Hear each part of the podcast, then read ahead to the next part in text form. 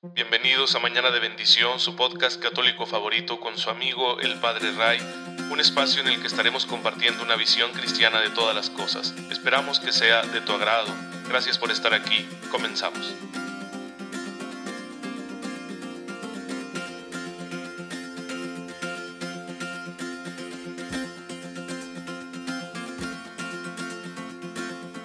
Muy buenos días, bienvenidos a Mañana de Bendición, su podcast católico favorito. Soy su amigo el Padre Ray.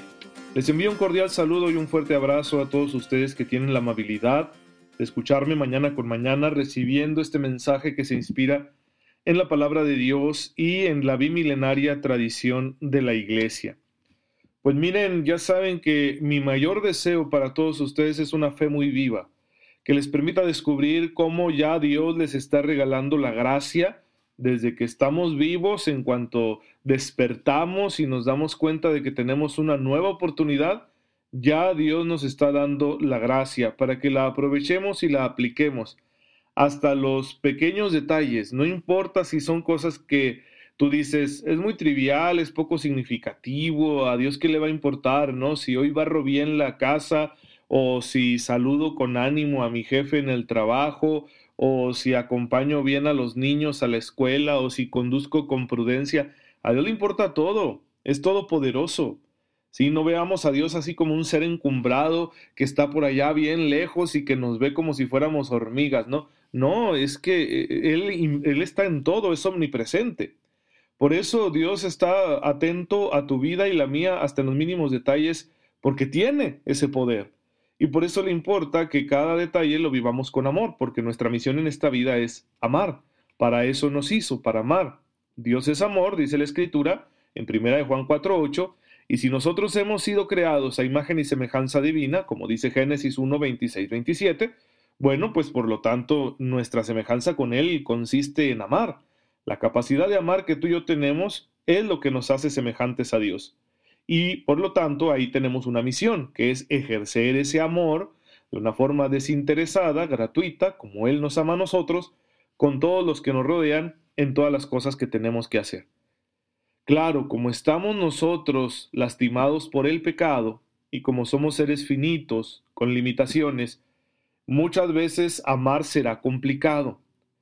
Porque estamos cansados, porque estamos presionados por algún factor emocional, porque suceden a nuestro alrededor cosas que escapan a nuestro control, porque enfrentamos la adversidad, la contrariedad, incluso la agresión de otras personas hacia nosotros y de nosotros hacia los demás, por ese cúmulo, ¿no? de situaciones contrarias a la voluntad de Dios, contrarias al amor que hemos acumulado durante la historia y que el Evangelio de San Juan a ese cúmulo de fuerzas contrarias a la voluntad de Dios le llama el mundo. Bueno, pues a causa de nuestra mundanidad, amar será difícil. Por eso el Señor, nuestro Padre Dios, ha enviado a su Hijo para que amorosamente nos devuelva esa capacidad, para redimirnos ¿sí? de, de esa terrible barrera que le hemos puesto al amor debido al pecado para volver a enfocar al hombre en su misión. Entonces a eso ha venido Jesús, a perdonar los pecados, sí, pero ¿para qué nos perdona? Para que aprendamos a amar, por supuesto. Y además nos ha enviado el Espíritu Santo, estaremos celebrando este domingo Pentecostés, y con la fuerza del Espíritu Santo, con la gracia que viene de Él, podremos nosotros volver a amar a pesar de que siga habiendo circunstancias contrarias al amor dentro y fuera de nosotros. A pesar de lo que va mal conmigo en mi interior y de lo que va mal en el mundo en mi exterior, a pesar de eso, con la gracia del Espíritu Santo, uno puede amar en plenitud, siguiendo las pautas, los lineamientos, los mandatos que nos dio Jesucristo nuestro Señor, no solo con palabras, sino con su ejemplo. Pues bien, entonces sí se puede. Sí se puede ser santo y se puede ser santo en medio de cualquier circunstancia. Pero para ello, obviamente, tenemos que ser almas entregadas, almas de oración, almas dispuestas, que confiemos en el Señor todo el tiempo. De manera que, abriendo espacio a la acción amorosa de Dios en nuestras vidas, por medio de una oración rica, profunda, constante, la gracia pues nos vaya transformando y vayamos manifestando el misterio de Cristo con mayor claridad, hasta que podamos decir como San Pablo, ya no soy yo quien vive, es Cristo quien vive en mí. Bien, pues hermanos, eh, tenemos ese esquema como para entender, ¿no? Cómo funciona la gracia en nuestras vidas y con una finalidad que seamos santos, para que la santidad nos permita acceder a la presencia de Dios, nos permita unirnos a la naturaleza divina, porque esa es nuestra meta final. El amor perfecto nos está esperando más allá de la muerte, en la gloria de Dios, pero el camino para llegar a Él se llama santidad. Pues el día de hoy en Mañana de Bendición vamos a hablar de la santidad de unos hermanos nuestros. Este episodio va a ser un episodio especial Vamos a hacer una pausa en la catequesis que estamos haciendo del Padre Nuestro, siguiendo lo que dice el Catecismo de la Iglesia Católica. Ya vimos tres frases ¿no? De, del Padre Nuestro, la palabra Padre, el adjetivo nuestro y esa frase que estás en el cielo, porque se refieren así como que a la gloria de Dios, a la presencia de Dios, como que son frases que nos ayudan a situarnos, a situarnos para saber a quién estamos hablando. Ya vendrán luego las peticiones, es decir, el resto de las frases del Padre Nuestro, son peticiones y vamos a, verlo según lo que dice el catecismo. Pero hoy hagamos una pausa. Vamos a hablar de la santidad de los mártires mexicanos, porque hoy 21 de mayo estamos celebrando a San Cristóbal Magallanes y compañeros mártires, ¿sí? una primera oleada de testigos de Jesucristo que vivieron su fe a pesar de la persecución, que derramaron su sangre por la causa de la iglesia y que bueno, la iglesia los ha reconocido como santos, como ejemplos de fe para todos nosotros. Voy a contarles de esto, eh, ojalá que algún día pueda eh, realizar un episodio en el que yo entreviste a alguien con, un conocimiento muy profundo del tema, por ejemplo, con el padre eh, Dizan Vázquez, se me ocurre, ¿verdad?, invitarle aquí que nos hable a detalle de cómo se dio este proceso. Fue un periodo, la persecución religiosa en México, un periodo que se extendió de 1915 a 1937. Eh, ¿Cuáles son los precedentes? ¿Por qué se desató? Bueno, miren, en México ya había una vena anticlerical, ¿sí? Muy ligada a los ideales masónicos. Porque vamos a decirlo de esta manera, los masones tienen una cierta idea de progreso, ¿sí? Que se fundamenta en la autonomía del ser humano, que no reconoce eh, como que unos valores ya hechos, ¿no? Que tengamos que respetar, sino que los masones dicen nosotros hacemos nuestros propios valores, ¿verdad? No son los únicos que sostienen esa idea, pero ellos la han promovido mucho. Entonces las logias masónicas en México empezaron a desarrollarse desde la independencia y pues estaban promoviendo esa situación. Ahora, encontraban un obstáculo. ¿Qué institución, sí, qué agrupación humana sostiene que primero debemos respetar los valores que ya se nos han dado, los valores que corresponden a nuestra naturaleza, una naturaleza creada perfectamente por Dios Todopoderoso, pues la Iglesia Católica. Y como los masones tienen esa idea distinta de los valores y esa idea distinta de Dios, porque no, no conciben a Dios como nosotros lo concebimos, como se muestra en la revelación, como Jesucristo lo, lo enseñó, pues iba a haber ese choque, ¿no? Y sucedió, y por eso la guerra de reforma, que enfrentaba un poco esos dos esquemas, no quiere decir que el esquema en el que se encontraba, hacia el que se encontraba más inclinada la iglesia, un sistema así socioconservador, fuera el mejor, ¿no? Por supuesto. Sí, aún nosotros como católicos de repente nos inclinamos hacia sistemas culturales, políticos, económicos que no son los mejores. Nos podemos equivocar en ese sentido porque los sistemas que utilizamos para darle orden a una sociedad, pues eh, son limitados, ya que los hacemos nosotros seres humanos limitados. Así que podemos equivocarnos en ese sentido, pero aquí se volvió una lucha más allá de eso, ¿no? No fue como un diálogo porque vamos a llegar a un acuerdo, ¿no? Para que aquí las cosas vayan cambiando poco a poco, vamos a ajustarnos, ¿qué aportan ustedes? ¿Qué aportamos nosotros? No, no fue así, sino que fue una confrontación que se prolongó durante un tiempo y que dejó asentadas algunas ideas contrarias a la iglesia, ¿sí? francamente injustas con la Iglesia, eh, en la Constitución, en las leyes. Y bueno, todo eso se apaciguó un poco durante el porfiriato. Don Porfirio, para darle al país orden y empezar a promover el progreso, pues bueno, tuvo que generar un, régimen autoritario. No se justifica, pero esa fue la respuesta, ¿no? México progresó mucho en lo técnico, en lo material, en el desarrollo industrial, porque había esa paz porfiriana. Claro, a precio de, no tener derechos, de que no hubiera disidencia política, de que aquí se hacía lo que decía el mandatario, y ustedes saben que eso no es bueno, por eso hubo una revolución. Durante la revolución hubo algunos así también eventos anticlericales, anticatólicos, porque a veces se veía a la iglesia como una promotora de ese régimen injusto, ¿sí? Se tendría razón o no, quién sabe, pero se enfocaron también muchas veces los caudillos revolucionarios en atacar a la iglesia.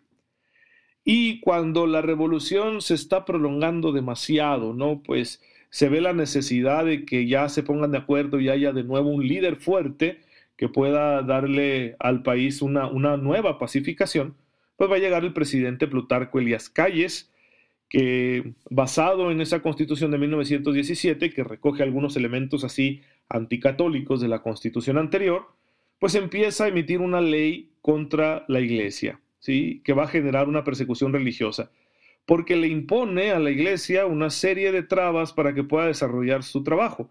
La está marginando, la está orillando a que se convierta en algo nulo, ¿no?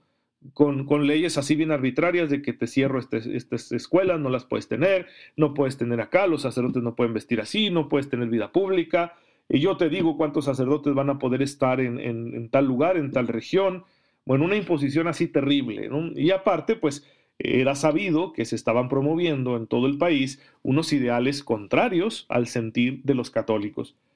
La Iglesia respondió mediante una serie de acciones civiles eh, dirigidas sobre todo por un grupo de laicos que luego decantarían, por ejemplo, en la muerte del beato Anacleto González, ojalá también algún día hablemos de él, y entonces la situación se complicó mucho porque el gobierno no cedió, no se sentó a dialogar, sino que siguieron impulsando esto y se pusieron violentos contra este, estas manifestaciones los obispos mexicanos protestaron y suspendieron el culto, ¿no? Como para llamar la atención de la conciencia de todos los, los católicos. Cerraron los templos los obispos, como para decir, aquí se cierra para que se den cuenta de que no está bien esto que está sucediendo.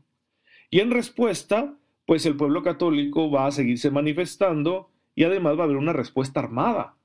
Algunos católicos dicen, ya no nos está entendiendo el gobierno, Así que vamos a, por las armas a recuperar nuestros derechos, nuestra libertad religiosa. Eh, ¿Qué tan bueno sería eso, hermanos? Es muy difícil juzgar esas decisiones, pero bueno, tendría sus razones comprensibles y también sus defectos, ¿no? Este movimiento armado. Y la respuesta por parte del gobierno no fue solo combatir al grupo armado, que son los cristeros, sino que siguió persiguiendo a los líderes, especialmente a los sacerdotes. Tan así que si se les descubría infringiendo algunas de estas leyes impuestas arbitrariamente por el gobierno federal, pues eh, les podía costar hasta la vida. Y vaya que les costó. Por ejemplo, el padre Cristóbal Magallanes, él fue párroco en una comunidad de Jalisco eh, que se llamaba Totaliche. Ahí estuvo 17 años ejerciendo su ministerio y cuando se empezaron a aplicar estas leyes injustas, pues bueno, va a tener que ejercer su ministerio en medio de, la clandestinidad para que no se den cuenta. Y un 21 de mayo de 1927 va a celebrar él una fiesta religiosa en una comunidad rural, en un rancho que pertenecía a su parroquia, y ahí va a ser arrestado, va a ser conducido al pueblo, a la cabecera, y de ahí lo van a trasladar a un lugar llamado Colotitlán, donde será eh, fusilado junto con su vicario, el padre Caloca, el 25 de mayo de 1927. Y eran estas muertes ejemplares, ¿no? Morían estos sacerdotes y también algunos laicos que fueron fusilados de esta manera, morían diciendo, viva Cristo Rey, yo perdono a mis verdugos y que viva Cristo Rey y la Virgen de Guadalupe. Y el padre Cristóbal había ofrecido su ministerio clandestino, su, eh, el, exponerse ¿no? a ser capturado y asesinado, lo ofrecía por la unidad de los mexicanos. ¿Cómo nos hacen falta hoy liderazgos así como el del padre Cristóbal Magallanes? Porque también hoy en día hay mucha polarización en la sociedad mexicana. Pero bueno, así como él, murieron muchos otros, ¿no? Tenemos aquí en Chihuahua el ejemplo de San Pedro de Jesús Maldonado, que de hecho va a ser el último mártir de este periodo, porque por alguna razón que yo no conozco bien, aquí en la ciudad de Chihuahua y en el estado, esta persecución se prolongó demasiado porque ya el padre Maldonado perdió la vida eh, asesinado en 1937 y ya estaba en el gobierno del general Lázaro Cárdenas, ¿no? Ya se había terminado aquel maximato autoritario de Plutarco Elias Calles. Entonces, ¿por qué aquí se prolongó tanto? Pues no, no lo sé yo, habría de preguntarle a algún conocedor de la historia, especialmente de la historia del estado de Chihuahua. Y esto se dio en muchos estados del país, y fueron muchos los casos de sacerdotes y también de algunos laicos que así murieron, dieron la vida por Cristo de esta manera. Es un periodo histórico que yo no sé si de forma deliberada, me atrevo a decir que sí, se ha intentado ocultar de la historia oficial. Y nosotros como católicos tenemos la obligación de recuperarlo, de darnos cuenta de que fue un periodo heroico, de que es un periodo que nos puede enseñar muchas cosas, no solo de las situaciones adversas que tenemos que enfrentar, no solo de esa actitud que siempre tienen los gobiernos, porque es muy tan tentadora para quienes tienen el poder de imponer sus ideas, su visión de las cosas y de limitar la libertad religiosa, no solo de eso, sino también hasta para captar nuestras propias deficiencias. Pues bueno, pues eh, tenemos mucho que aprenderle, hay que conocerlo, atrevamos a conocer este periodo de la historia. Y estos casos se dieron muy comúnmente, fueron situaciones bien complicadas, eh, por ejemplo, muchos sacerdotes tuvieron que huir del país, hubo una, una, presión constante, se vigilaba mucho a los obispos, se les imponían unas leyes muy injustas, eh, algunos sacerdotes tuvieron que ser ordenados en, Estados Unidos, porque aquí no se permitía. Eh, por eso se fundó también un seminario para los seminaristas mexicanos en Montezuma, Nuevo México, para que allá pudieran formarse y luego ya regresaban acá a México. Ese seminario funcionó durante mucho tiempo, incluso pues ya terminada la persecución. Y también es de destacar que estos sacerdotes amaban mucho a su pueblo veían con tristeza y desesperación las necesidades espirituales del pueblo católico, especialmente la gente más sencilla. Así que en medio de la persecución y con situaciones muy adversas, ellos seguían ejerciendo su ministerio, yendo de pueblo en pueblo, de rancho en rancho, llevando los sacramentos, llevando el Evangelio, eh, dieron la vida por sus hermanos, porque no estaban dispuestos a dejar morir espiritualmente a sus hermanos. Eso tiene mucho que decirnos ahorita a nosotros especialmente a los sacerdotes, porque estamos en una situación ciertamente difícil, que es la pandemia. ¿sí? Entonces no debemos dejar morir de hambre espiritual a nuestros hermanos, al pueblo de Dios, porque nosotros existimos para servir precisamente esas necesidades que tienen todos los fieles. Ojalá que también seamos valientes y creativos, como ellos lo fueron, para poder darle al pueblo de Dios la oportunidad de seguir recibiendo la gracia y la palabra, que nunca le falte ese alimento a nuestros fieles. Entonces, eh, fueron casos muy dramáticos, eh, heroicos, que la verdad uno los escucha y dice, ah, bendito sea Dios, estos hombres, qué pantalones, ¿no? Para poder decir, yo primero doy mi vida que renunciar a Cristo. A mí, ¿verdad? Que me, que me lleven a donde quieran, que me hagan lo que sea, pero yo sigo siendo fiel a Jesús. Y fíjense que en ese contexto, por los prejuicios que sigue habiendo contra la Iglesia Católica, yo encuentro a veces argumentos muy pobres de gente que dice, no, pues que la, la ley tenía que obedecerse. Miren hermanos, no toda ley es justa. No confundamos legalidad con justicia. ¿Sí? Muchas veces los gobiernos para favorecer a un grupo, para imponer su control, su autoridad, optan por la creación de leyes que no son justas. Hay una serie de criterios que hacen justa una ley. Sería bueno que los conociéramos. La iglesia tiene una doctrina al respecto de qué es lo que hace justa a la ley. A esa parte de, la fe cristiana le llamamos nosotros moral social. Y ojalá que nos atrevamos a conocerla, pues también para hacer críticas fundamentadas cuando algún gobierno, sobre todo si tiene tintes autoritarios, empiece a promover leyes que no son justas. Y ya por último, pues claro que este es un gran ejemplo para nosotros que nos está invitando a afianzarnos en nuestra fe y a no achicopalarnos si encontramos alguna resistencia o persecución. Que bendito sea Dios, ahorita estas persecuciones no son violentas. A ti y a mí es muy poco probable que nos fusilen por anunciar el Evangelio y seguir siendo fieles a Cristo. Es muy poco probable que nos lastimen físicamente por ir a una misa. Pero seguro que encontraremos cierta persecución sutil, de tipo más bien cultural, comunicativa, pues hay que aguantar. ¿sí? y seguir haciendo lo que nos toca, a pesar de que nuestro mensaje sea muy rechazado y se intente marginarnos en la sociedad, en la vida pública. Pues hermanos, pidamos a Dios el don de la fidelidad por intercesión de estos hermanos nuestros.